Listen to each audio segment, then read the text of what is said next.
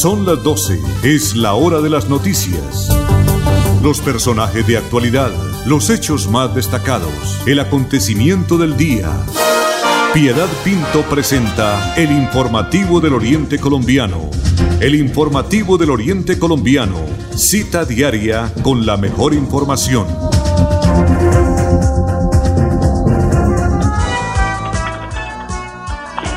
Son las 12 del día en punto, las 12 del día en punto. Bienvenidos, amables oyentes de Radio Melodía, al informativo del Oriente Colombiano. En este jueves, cuando ya estamos a 29 de octubre del año 2020, Andrés Felipe Ramírez nos está acompañando en la conducción técnica desde Estudios Centrales de la potente Radio Melodía también acompañado de Arnulfo Otero Carreño, quien está en la producción y coordinación general. Yo después de las once y cuarto pongo a correr a don Arnulfo, eso ya, estamos en el noticiero y allá le está llegando al, al computador de Andrés Felipe el material que yo envié, que es el que están enviando desde la sala de producción don Arnulfo Otero. Don Arnulfo, a que se cuenta que yo le hago el reconocimiento de todo lo que yo lo pongo a correr. Entonces, el día un minuto desde casita en Teletrabajo Piedad Pinto les agradece su sintonía y los invita a que nos acompañen durante los próximos minutos. Contarles que hoy 29 de octubre está cumpliendo año la menor de mis sobrinas y no me pregunten la edad. Así de sencillo.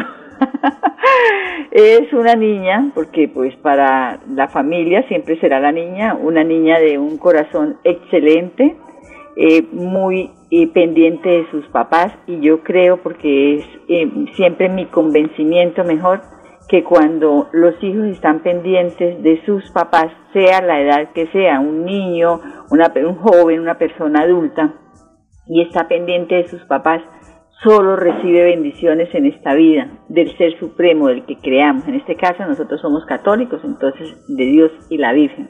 Y solamente nos resta decirle que Dios la siga bendiciendo, que tenga la posibilidad de seguir progresando en su carrera profesional, que Dios le permita ser feliz, que le dé todo lo que se merecen, porque no es lo que uno quiera, sino lo que Dios le tiene dispuesto para cada uno de nosotros en esta vida, en el tránsito por esta vida, que la siga manteniendo así bonita, muy colaboradora, de buen corazón con su familia, con sus hermanos, con sus sobrinos, que son como su segundo, como si ella fuera su segunda madre, y con todos nosotros, porque es una voz de aliciente y saber que ellos están bien es el mejor regalo que nosotros podemos tener. Entonces, para mi sobrina Miria Zulay Pinto Peñalosa, aunque le gusta más que le digan Zuli, un feliz cumpleaños, que el cielo me la proteja, que lluevan bendiciones hoy, porque es su día y hay que disfrutarlo. Y como diría mi hermano, no permita que nadie le dañe la felicidad de este día de haber llegado hace tantos años a este mundo para darnos a nosotros felicidad. 12 del día, 3 minutos.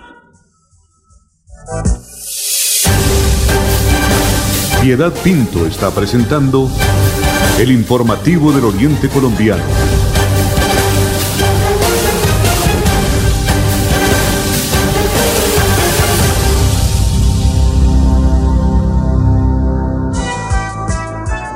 12 del día, 3 minutos. De verdad que muy triste que nosotros eh, parece que ya superamos el pico de la pandemia, pero que los casos van avanzando. Es como una información eh, contradictoria, pero es así. Y, y, y que todavía hayan personas tan irresponsables por ejemplo, como el video que está circulando en las redes sociales relacionada con una pareja que se sube a un bus de Metrolínea y no llevan tapabocas. Entonces, ¿cómo es que le permiten, si llega a una estación, ahí hay policías, le permitan que ingresen a la estación? Primero, que ingresen al vehículo, no es justo. Y cuando alguno de los pasajeros toma la valentía y la responsabilidad de decirle que usen el tapabocas, le contesten de manera grosera diciéndole que la gente se tiene que morir de algo y lo peor que lo diga una mujer.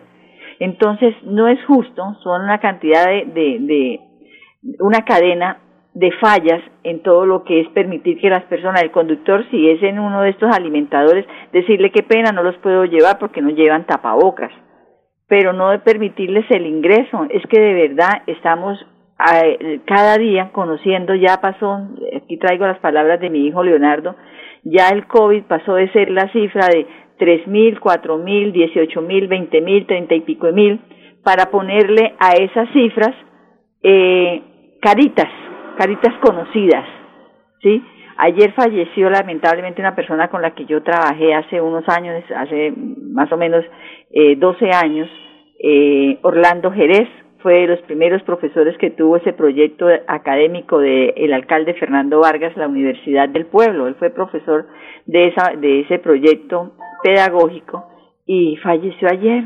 Sí, muy triste y así todos los días se entera uno de alguien y alguien y que hayan personas irresponsables que el, el decir es que la gente se tiene que morir de algo, no, no es así, tenemos que cuidarnos. Y aparte de eso, Recordemos que la Policía Metropolitana de Bucaramanga tiene una campaña que se llama Caravana por la Vida.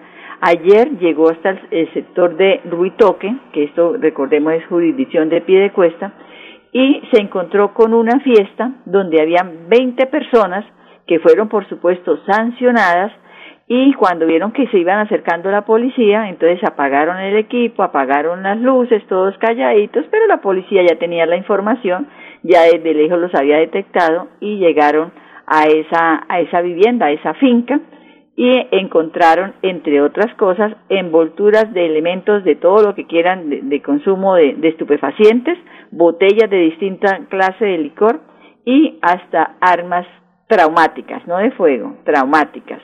También se sancionó a estos jóvenes que tenían más o menos entre 20, 25, 30 años, eh, no tenían ningún protocolo de bioseguridad. Aparte de eso, fue sancionado el dueño de esa, de esa finca y le está pidiendo a la Policía Metropolitana de Bucaramanga que por favor se comuniquen cuando encuentren estas clases de desmanes o estas clases de reuniones a la línea 123. Ellos están recibiendo constantemente denuncias con toda esta situación y eh, se dice que el establecimiento eh, fue sancionado por 10 días, pero se exponen a medidas más fuertes. En lo que va corrido de este año, de este mes de octubre, y recordemos que falta lo duro mañana 30 y el sábado 31, y puente además, eh, son 604 personas sancionadas, eh, se han también eh, podido organizar o poner en, en, en juicio, poner en orden 25 aglomeraciones. También eh, se han sancionado por violar el aislamiento eh, a 518 personas y por no usar el tapabocas a 61. Entonces la policía afirma que a través de las redes sociales están convocando a jóvenes para que participen en las fiestas. Sin embargo, la ciberpatrulla realiza constantes monitoreos para identificar las publicaciones y ya ha encontrado varias invitaciones para estas fiestas del Halloween, porque a los niños los vamos a tener encerraditos, ¿cierto? Pero los jóvenes y los adultos ya están organizando la fiesta de disfraces. 12 del día, 8 minutos también. Recordemos que yo les había quedado ayer de informar que me llegaba eh, la prueba del COVID que me hicieron ayer en horas de la mañana, más exactamente a las nueve y treinta y cinco de la mañana. Pues le cuento que me dijeron que llegaba finalizando la tarde y esta es la hora que ni en prioritarios, ni en otros, ni en correos no deseados me ha llegado la información, el resultado de ese examen. Y entré a la página de mi EPS, que es Famisanar, y tampoco me dan razón de esa información. En conclusión, anoche me llamó mi hermano Enrique, que cumplió también años esta semana, y a preguntarme, dijo, recuerde que tiene un compromiso de informar, pues le estoy informando que no me ha llegado el examen, el resultado de ese examen. 12 del día, 9 minutos, Andrés Felipe. Tener buenas vías de acceso mejora la calidad de vida, porque llegamos más rápido cuando viajamos. Los campesinos pueden vender sus productos. Podemos ir con urgencia a los hospitales, llegar al colegio más seguros. Eso es calidad de vida. Con el Pacto Funcional Siempre Santander, abrimos camino hacia el progreso. Gobernación de Santander, siempre Santander. Santander es noticia en el informativo del Oriente Colombiano. Son las 12 del día 9 minutos, 12 del día 9 minutos y llegamos eh, con la información de la CAS, porque la Corporación Autónoma de Santander está organizando eh, para el próximo 10 y 11 de noviembre una jornada de postconsumo, que son aquellas campañas que buscan que las personas lleven a estos puntos de acopio todos aquellos elementos como computadores, baterías de los computadores, pilas, tablets, CPUs y mouse, entre otros, y todos esos elementos que no podemos depositar en nuestra basura diaria, o sea, que no pueden llegar al sitio de disposición final porque son altamente contaminantes. Hablemos también del aceite que ya no utilizamos en la cocina, también está en ese video, y todo lo que es los envases de productos químicos y agroquímicos. Esta jornada de postconsumo se denomina el arte del descarte. Y los municipios que hacen parte de esta jornada, entre otros, son San Gil, Socorro, Málaga, Barbosa, Barranca Bermeja, y han organizado eh, esta mañana un Facebook Live y en ella el invitado fue Wilson Contreras Pedraza, representante de la empresa Lumina, y Natalie Lora, coordinadora de Ecocómputo. Como moderadora está la jefe de comunicaciones de la CAS, Andrea Muñoz. Inicialmente vamos a observar y a escuchar el mensaje del director general de la CAS, el ingeniero Alex Sevid Acosta. Bueno, primero que todo celebro ese nombre que le hemos propuesto a este webinar, el arte del desencarte. Muchas veces nos acostumbramos en nuestras casas a tener elementos que a veces no necesitamos y cuando uno los va a votar y o más bien eh, en pensar en aprovecharlo, termina siempre uno diciendo, no, es que esta cajita donde compré los zapatos me sirve para echar algo y pasan los años y pasan los años y no nos desencartamos de la cajita y terminamos ahí acumulando residuos que pudieran servir para poder reciclarlos y hacer otra transformación. De igual forma pasa con los residuos electrónicos. Muchas veces guardamos ahí el cargador todavía del celular, de la famosa panela que tuvimos muchos hace en los primeros celulares que tuvimos y ese, y ese cargador que ya no sirve para nada porque no se adapta a ninguno de los smartphones que, que se manejan hoy, pues termina también ahí generándose en un residuo electrónico que no termina sirviendo para nada en nuestros hogares, pero que sí a empresas especializadas y a emprendedores que han venido desarrollando trabajo importante le empiezan a poder servir como materia prima. Y precisamente ese arte del desencarte se asocia mucho a una frase que escribió Gunther Pauli, el padre de la economía azul, recientemente, en donde dice que la naturaleza no conoce desperdicio, cada cosa en ella tiene su utilidad. Y debemos aprender precisamente la naturaleza del ecosistema, de la flora, de la fauna, de cómo ellos mismos logran convivir con lo que tienen. Y seguramente los seres humanos, si emulamos algunas acciones que tiene nuestra flora y nuestra fauna, podemos también empezar a aplicar temas tan importantes como empezar a darle productividad a nuestros residuos. Desechar residuos es un gigantesco desperdicio de recursos. ¿Cuántos, ¿Cuántas veces hay materia prima que sirve para elaborar algún subproducto.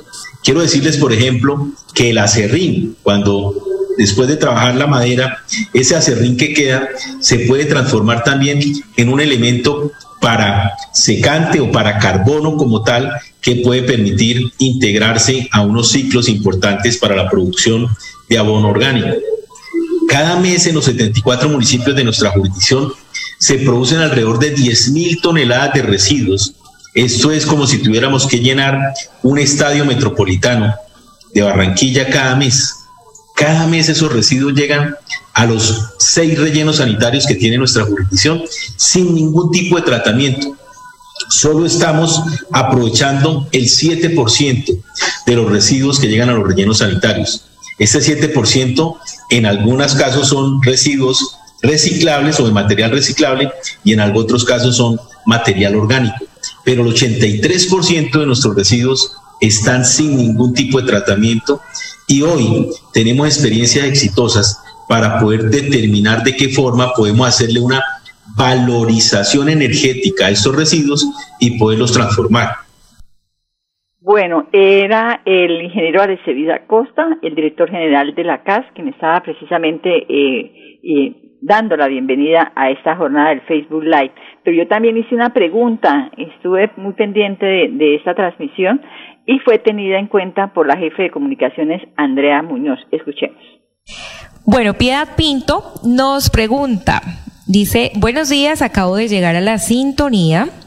Primero felicitar a la CAS por estos espacios. Una inquietud. Hace unos días vi un video en donde nos aconsejaban que deberíamos tener otra bolsa para las botellas no retornables y en esas botellas introducir las bolsas en donde vienen papas, patacones fritas, bueno, y todas esas que son de papel aluminio porque eso no es reutilizable pero esas, esos dos envases desechables sirven para molerlos y hacer, entre otras cosas, ladrillos. ¿Eso es cierto?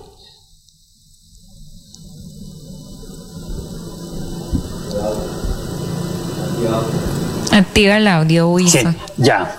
El, el, proceso o el aprovechamiento que actualmente están haciendo em, con este tipo de plásticos es fabricar elementos de construcción, como, como tú lo has mencionado. Entonces, em, se está haciendo una campaña de que en las botellas se depositen todos estos empaques flexibles de los productos em, que se comercializan como pasabocas, que son básicamente ese plástico que hace bastante ruido, y con ellos se están fabricando o madera plástica o em, productos para la construcción. Entonces, ese es el, el, proceso que le están haciendo actualmente a esos residuos. Lógicamente, pues la recomendación siempre es separar en la fuente.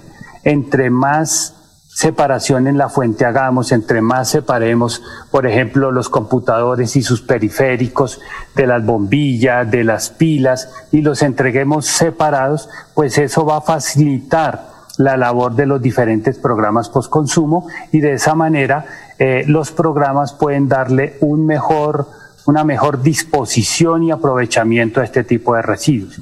Generalmente cuando mezclamos los diferentes tipos de residuos, ellos pueden llegar a formar una especie de contaminación, por decirlo así, entre ellos y eh, lógicamente dificulta su aprovechamiento porque hay que emplear eh, una separación o un proceso de selección previo a todas las actividades que se hagan. Entonces la recomendación siempre es, en lo posible, tratar de hacer separación en la fuente y de esa manera evitamos que los productos se mezclen entre sí y causen una especie de contaminación cruzada entre ellos.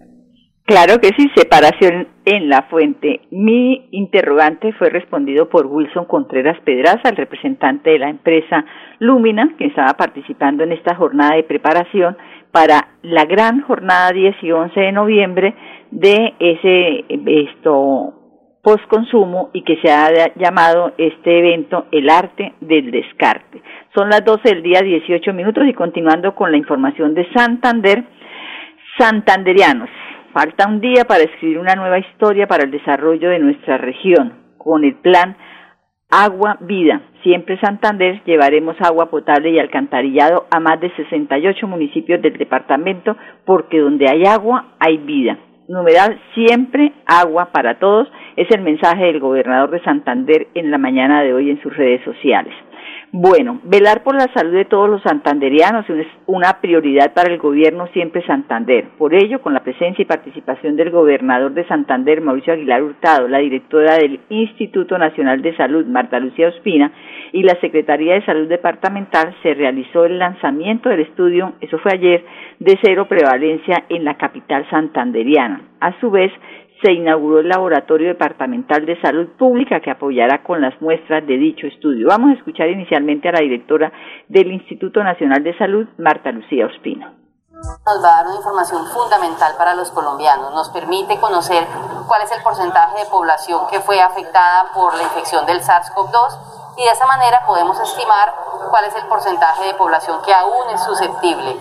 Eso nos, nos, lo dará con representación regional, por eso se han elegido 10 ciudades en todo el territorio nacional, dentro de ellas Bucaramanga, con su representación no solo para Bucaramanga, sino también para Santander y para la región del oriente colombiano nos permite, con una encuesta que acompaña el estudio de cero prevalencia o de medición en sangre, nos permite entender cuál fue la dinámica de transmisión del virus, que transmite más en ciertos grupos poblacionales, por grupos etarios, por estratos eh, socioeconómicos y diferentes tipos de análisis que permitirán al tomador de decisiones hacer los ajustes necesarios en las políticas públicas de aquí en adelante. Adicionalmente, ante la, la, llegada de una eventual vacuna, pues permitirá hacer una planeación estratégica del uso de esa vacuna, entendiendo que la primera línea o el primer, o el primer objetivo de la vacunación es disminuir la mortalidad.